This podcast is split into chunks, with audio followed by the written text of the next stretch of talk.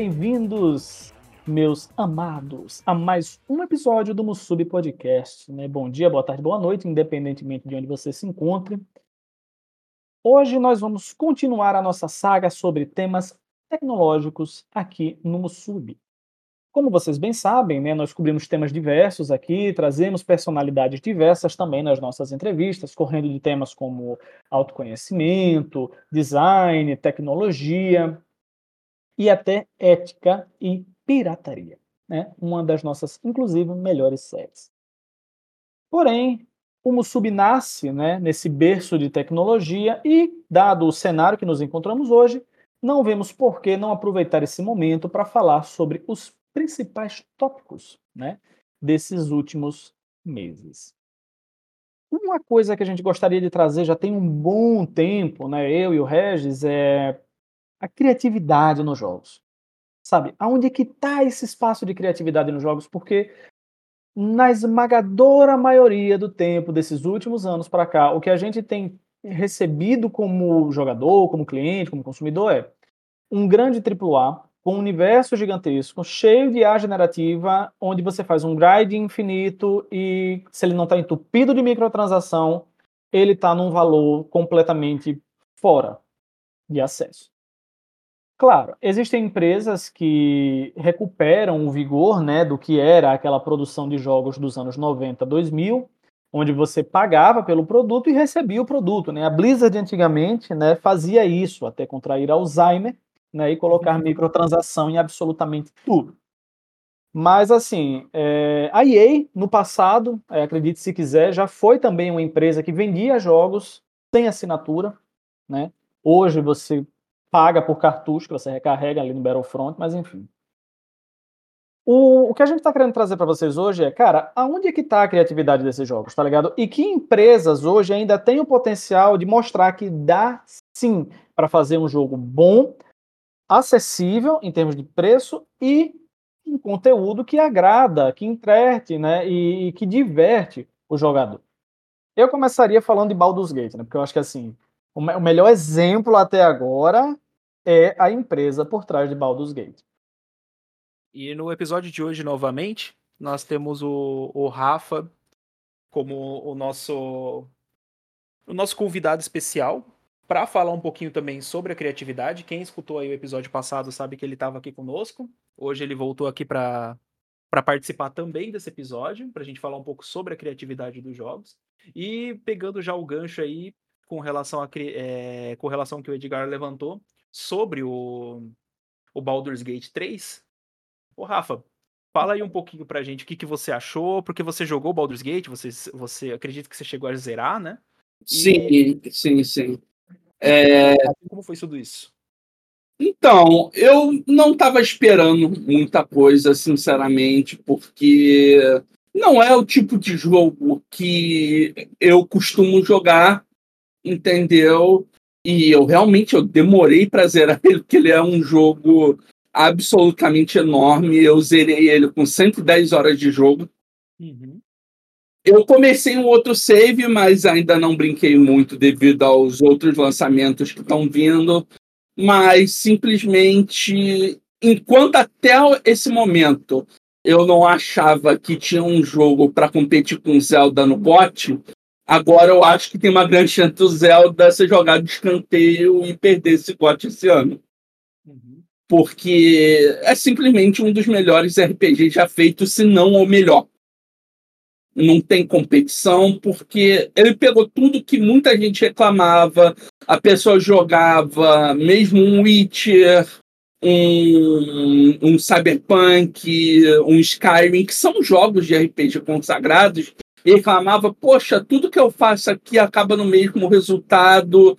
A Larian chegou e falou: Olha, você pega, você tem esse mundo aqui, esse mundo é seu, toma, você faz o que você quiser entendeu? É, nunca existiu um jogo com uma liberdade tão grande quanto o Baldur's Gate. E tão completo quanto ele no seu lançamento. É claro que ele teve algumas situações especiais, tipo ele ter ficado em Early Access por tanto tempo, mas foi uma coisa que ninguém esperava e simplesmente tomou esse ano.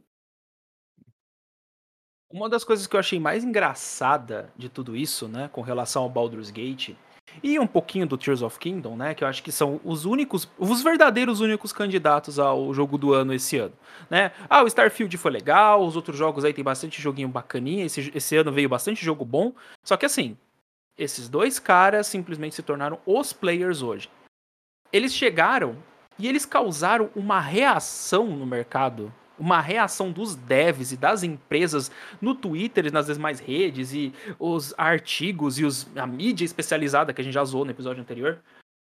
Que eu achei assim in, incrível a gente não trazer sobre isso. Cara, Baldur's Gate chegou a ser chamado de anomalia por dev de estúdio grande. Ai, por que não? Porque eles fizeram é, apoio coletivo, receberam 500 mil dólares, não lembro quanto agora. E para conseguir fazer ali o, o, o jogo, não sei o quê. Gente, é realmente, vocês estão falando para mim que o investimento que um Call of Duty recebe, que um investimento que um Assassin's Creed recebe, vocês realmente não conseguem fazer um jogo bom. Não, Baldur's Gate é uma anomalia. Porque é uma anomalia porque ele não é um jogo entupido de microtransação, é um jogo que te entrega uma experiência sandbox fechada, completa dentro dele. Ah, eu quero uma roupa legal, eu quero não sei o que, tá no jogo. Você vai lá, e joga. A mesma coisa no Tears of Kingdom, que até eu comentei com o Rafa em off que eu tenho certeza, se Tears of Kingdom tivesse sido lançado por uma outra empresa que não fosse a Nintendo, a Nintendo tem um milhão de problemas que a gente pode levantar. Só que se fosse lançado por qualquer outra empresa que não fosse a Nintendo, cada roupinha daquela seria uma microtransação. Não, você pode pegar, tem um exemplo bem claro, que alguns anos atrás a Ubisoft lançou aquele Mortal Phoenix Rising, e foi muito interessante ver, porque ele foi um joguinho até legal. Mas, cara, tinha umas 50 roupinhas por microtransação diferente para vender. E ele é exatamente o exemplo que a gente tem. Pô, e se a Ubisoft fizesse o Zelda? A gente já sabe. Tá lá. Eu acho que as empresas, elas estão um pouco perdidas. Não sei, tipo assim, o mercado de jogos sempre foi muito lucrativo. Sabe, desde o seu começo ele sempre foi uma coisa muito lucrativa porque ele não envolve somente o jogo, né? ele envolve um conjunto de coisas que circundam o jogo, né? desde os dispositivos que vão rodar, os periféricos, etc e tal.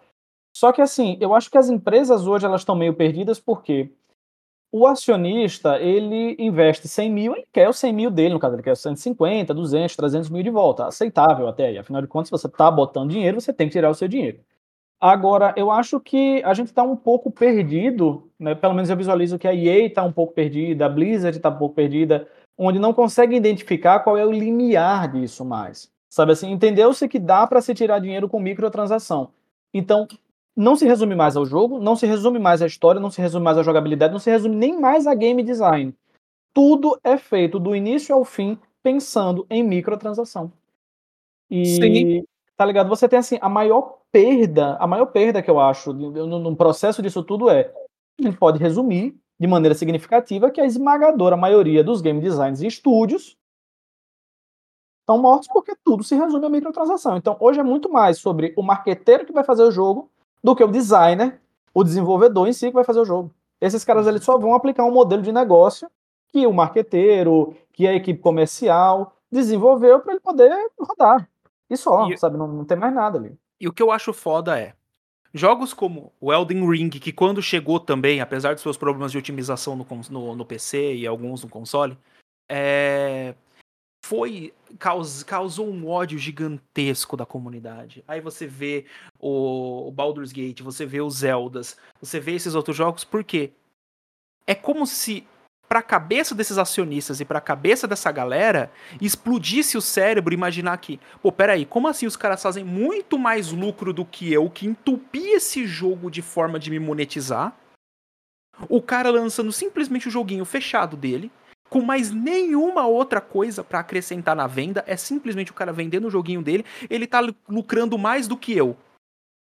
Pro cara não entra na cabeça. Só que existe uma coisa chamada lei de mercado e a lei de mercado ela é clara. Quando as pessoas gostam de algo, elas se compactuam daquilo e elas compram aquilo. Quando um jogo é bom, ele vende. Quando um jogo é bom e bem divulgado, ele vende. E a gente está vendo esse exemplo agora. Baldur's Gate se tornou um jogo com uma com um pico de usuários na Steam nunca antes visto. O negócio é absurdo. O Elden Ring não para de ter jogador. Você pode entrar em qualquer momento dentro lá da, da Steam Survey. Você vai ver que tem uma porrada de gente jogando Elden Ring. É, o Baldur's Gate também. Zelda a gente não tem como ter uma média porque é fechado dentro da Nintendo, né? E, e pelo outro método, né? Porque Tears of Kingdom também é um dos jogos que também saiu multiplataforma, né? Saiu pra Switch e PC, mas a gente não vai falar muito sobre isso. Mas, tipo, a gente sabe que tem muita gente que tá jogando. Então, tipo assim, é um tipo de jogo, são tipos de jogos que mostram pro mercado, mostram para essas pessoas, mostram para esses grupos que, olha, se tu fizer um jogo bom, dá mais certo do que você fazer um jogo mais ou menos e entupir de coisa para vender. É, só para incluir um número nessa questão aí do Baldur Gate, em poucos dias depois do lançamento, saiu uma matéria falando que eles venderam 5,3 milhões de cópias no PC somente.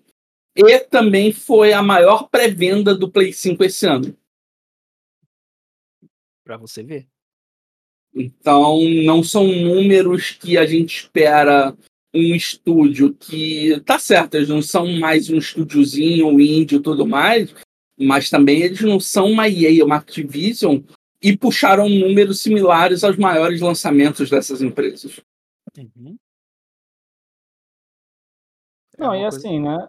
É, quando você trabalha com recursos mais limitados e você consegue alcançar esses números, eu acho que assim, não, não é só um case de sucesso. É a prova de que o mercado, é, de, o mercado consumidor de jogos hoje está sim ávido e disposto a pagar por experiências que não possuam microtransações, por experiências que estejam fora desse universo, onde você transforma um jogo num serviço, né? Porque quando você tem um jogo que é feito por uma empresa que não é muito grande e que entrega para você um resultado satisfatório, e esse resultado alcança números de AAA de grandes outras empresas, isso é um motivo claro. As pessoas, os, os, é, os gamers, né? Você mora do outro lado da rua aí, faz Open English, eles estão sim, estamos sim ávidos por esse tipo de conteúdo, por esse tipo de, de produto, né? Que você compra, joga, se diverte, acabou. Não tem que fazer mais nada a respeito disso.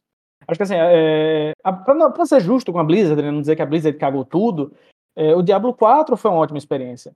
Produto final, você compra o produto, joga o jogo, acabou. É isso aí. O Diablo 2, né, tudo bem, assim, é foda cobrar 200 conto ali. Tudo bem que foi a Vakyron que fez e tudo mais, mas assim, 200 conto você jogar Diablo 2 de novo com skin em cima é foda. Mas assim, beleza, tudo bem, tranquilo. Pagou, tá aqui sua experiência de início a fim, não vai ter microtransação, não vai ter roupinha, não vai ter porra nenhuma no meio do caminho joga seu jogo, se divirte e é isso aí. Então, assim, é, se a gente começasse a visualizar, velho, mais empresas trazendo isso, seria maravilhoso. Seria maravilhoso. A Nintendo faz isso desde sempre, sabe? É um grande foda-se. A Nintendo vende o jogo dela, o jogo dela é caro mesmo, que se foda. Assim, caro porque a gente tá no Brasil e tem que pagar a conversão do dólar. Mas assim, não é caro se você estiver pagando em dólar, visto que, né, quando você pega um Call of Duty no lançamento, você paga 100 dólares a Activision. Né? Destiny eu não vou nem falar. Né? Você faz a feira do mês, né? comprando as coisas do Destiny. E o Destiny, a pior parte é, né? Você paga a expansão. Eu não vou começar a falar da Band, não, velho. Vamos seguir, vamos seguir. Vamos... não, porque a gente vai ficar puto aqui. Só é. um ponto interessante, que inclusive foi o que você mesmo levantou, Edgar, nesse sentido aí do Destiny em outros jogos, é, não é o fato de microtransação existir. Você tem, por exemplo, o Counter-Strike, ele tem as skins dele e tudo mais. Porém, é uma parada separada, tanto que você literalmente não tem uma loja dentro do jogo. Você tem que ir por fora do jogo para ver a microtransação e comprar.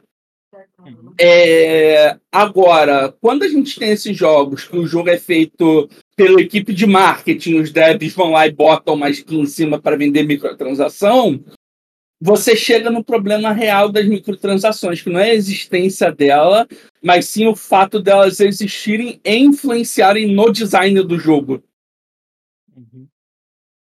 E é isso que as pessoas estão cansadas de ver e os estúdios parece que.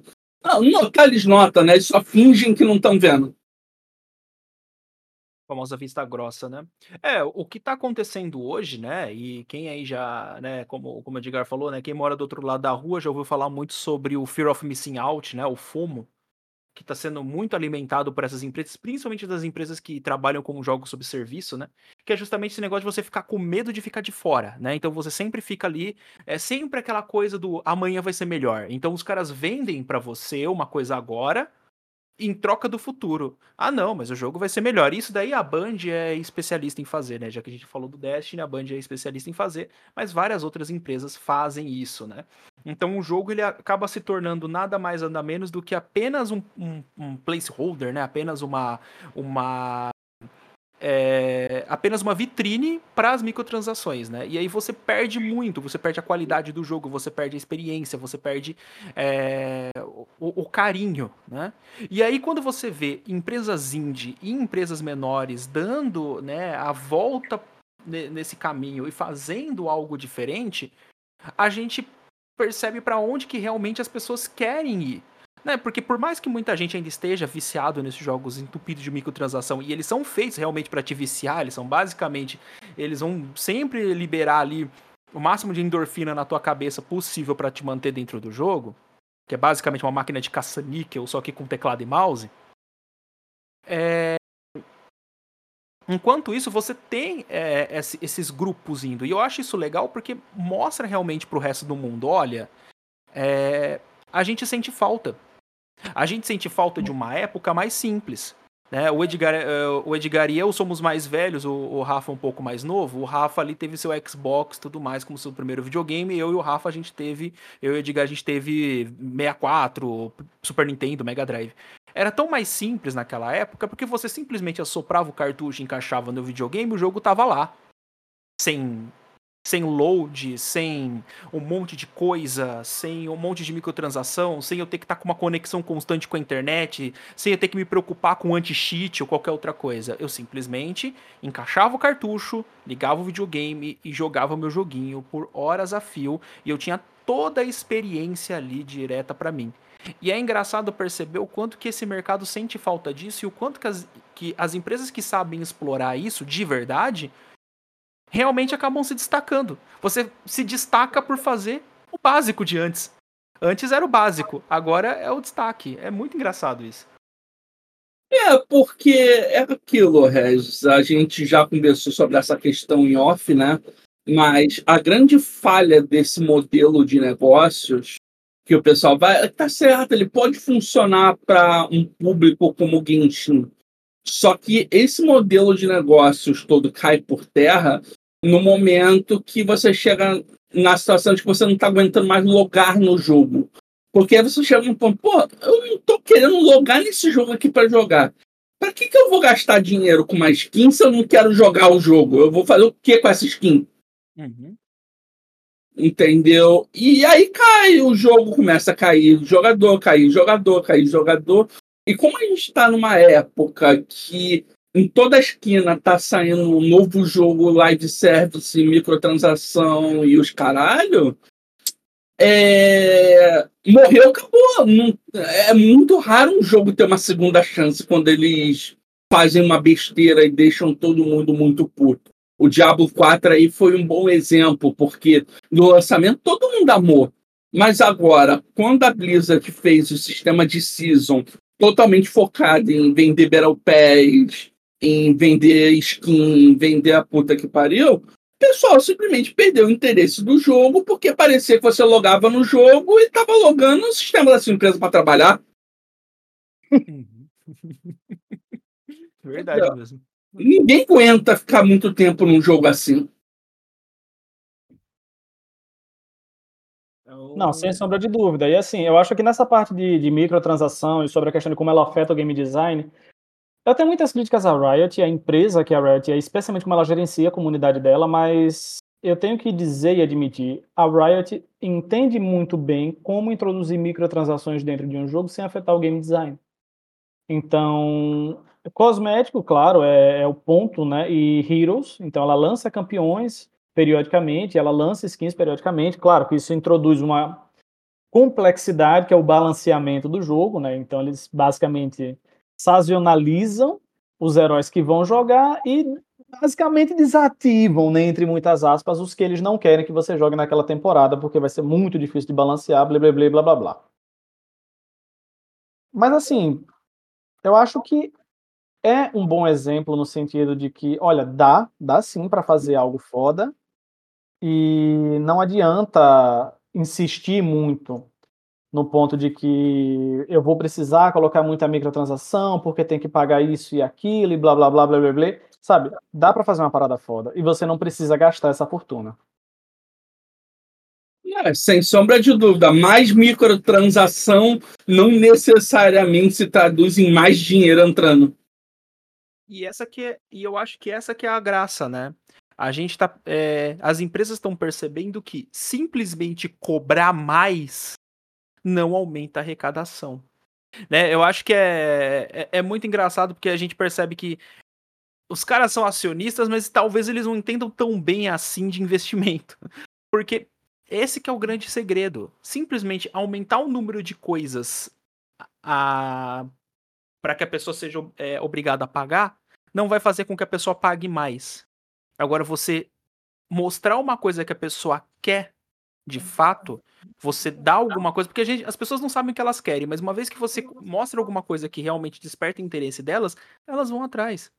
Né, e eu acho que esse que é o grande. É... Acho que essa que é a grande reviravolta agora. Talvez a gente acabe passando por um momento agora de refresh no mercado, né? Essa uma mudança mesmo. Porque realmente vai começar a se tornar cada vez mais insustentável para as empresas à medida que o número de, de jogadores desses jogos com microtransação forem diminuindo, né? Óbvio, ainda tem muito. É, é um modelo de mercado que funciona muito bem para muitas empresas, porque realmente você acaba gastando muito menos com desenvolvimento, você desenvolve menos para receber mais. Só que talvez não seja um, um, sistema que se mantenha por muito tempo, né? Já que as pessoas estão começando a se cansar disso, né? É, já tá, já tem muitos desses sistemas aí se mostrando como falha, porque uma das coisas que essas empresas estão tentando fazer para amenizar, digamos assim, é a mesma coisa que o Diablo fez, que o, a Ubisoft está fazendo com todos os jogos dela, os Far Cry, os Assassin's Creed e tudo mais, é que o que, que eles fazem? Eles fazem o jogo base ali tranquilo. Aí quando você zera o jogo chega no endgame, que começa a brincadeira, porque eles botam um monte de modo ali desnecessário a mais. Por exemplo, o Far Cry 6 eu joguei ele, zerei ele, muito ruim. Né? Vale salientar isso aí, muito ruim. Mas eu zerei ele de raiva porque eu tinha pago, porque eu vi o maluco do Breaking Bad, achei que ia ser foda, mas não, não foi.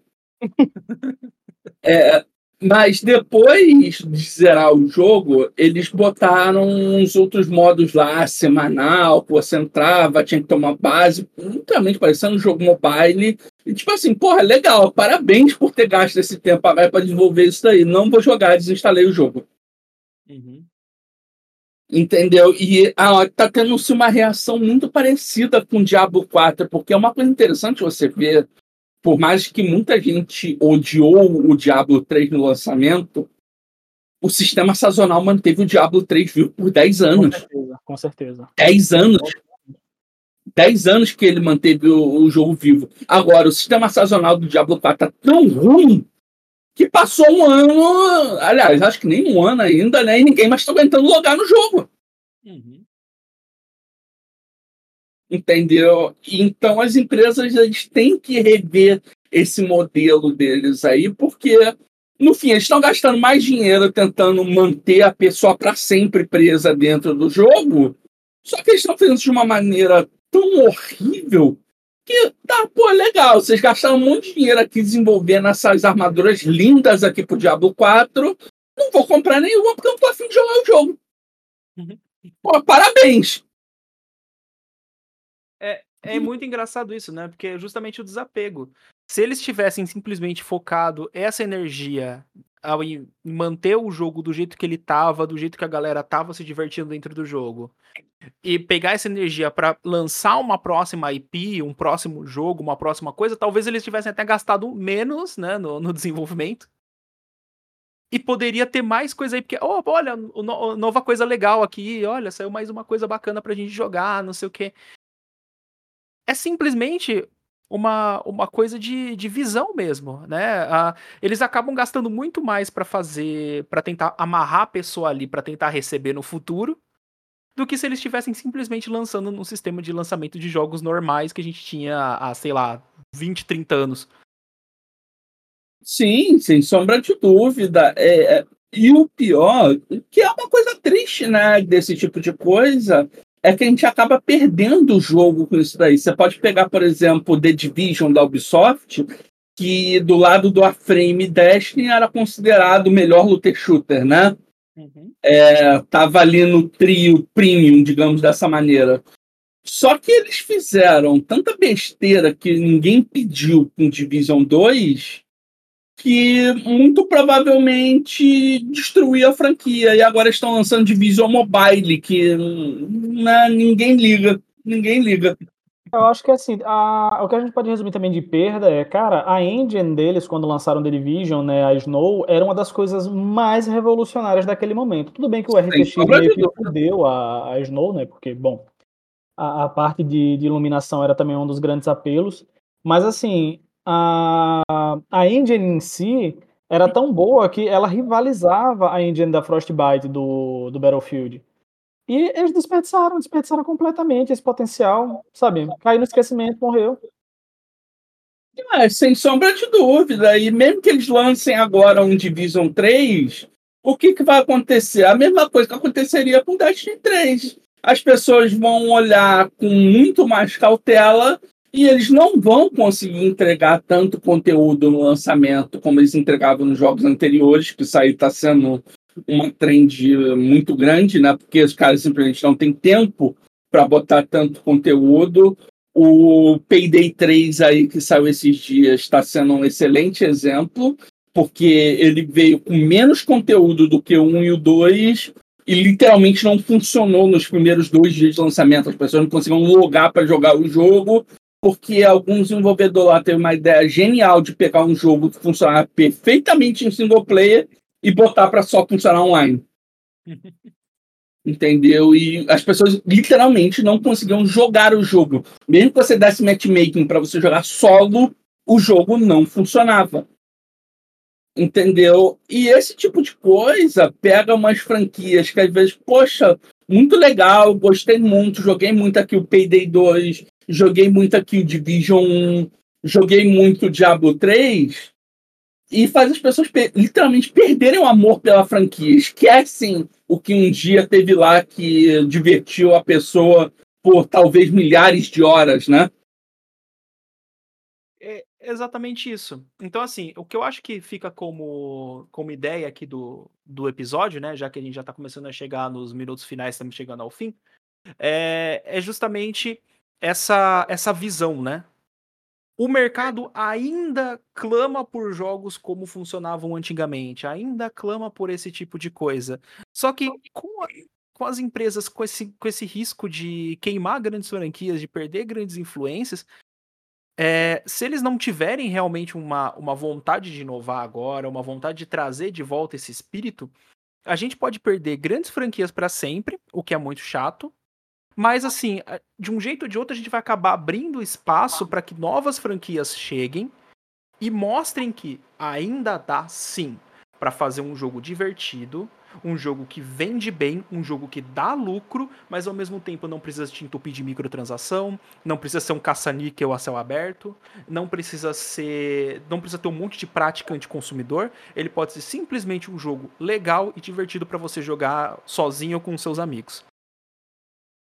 Perfeito. Perfeito. De boy? Então, eu acho que eu só esqueci de falar de uma empresa que era a Arena Net. É uma pena, vai ter que ficar realmente para um, um, outro episódio assim, com mais calma para poder falar dela. Porque assim, eu acho que a Arena Net ela também é uma das empresas que vende um produto e te entrega essa experiência do produto sem um milhão de microtransações e, e uma boa economia balanceada. Eu, diria que assim, a Arena Net, o Guild Wars, ele é um prato cheio é, de ensino para qualquer desenvolvedor de jogo, para qualquer game design, leveling design, poder aprender a como fazer um bom jogo, especialmente se esse jogo for um MMO.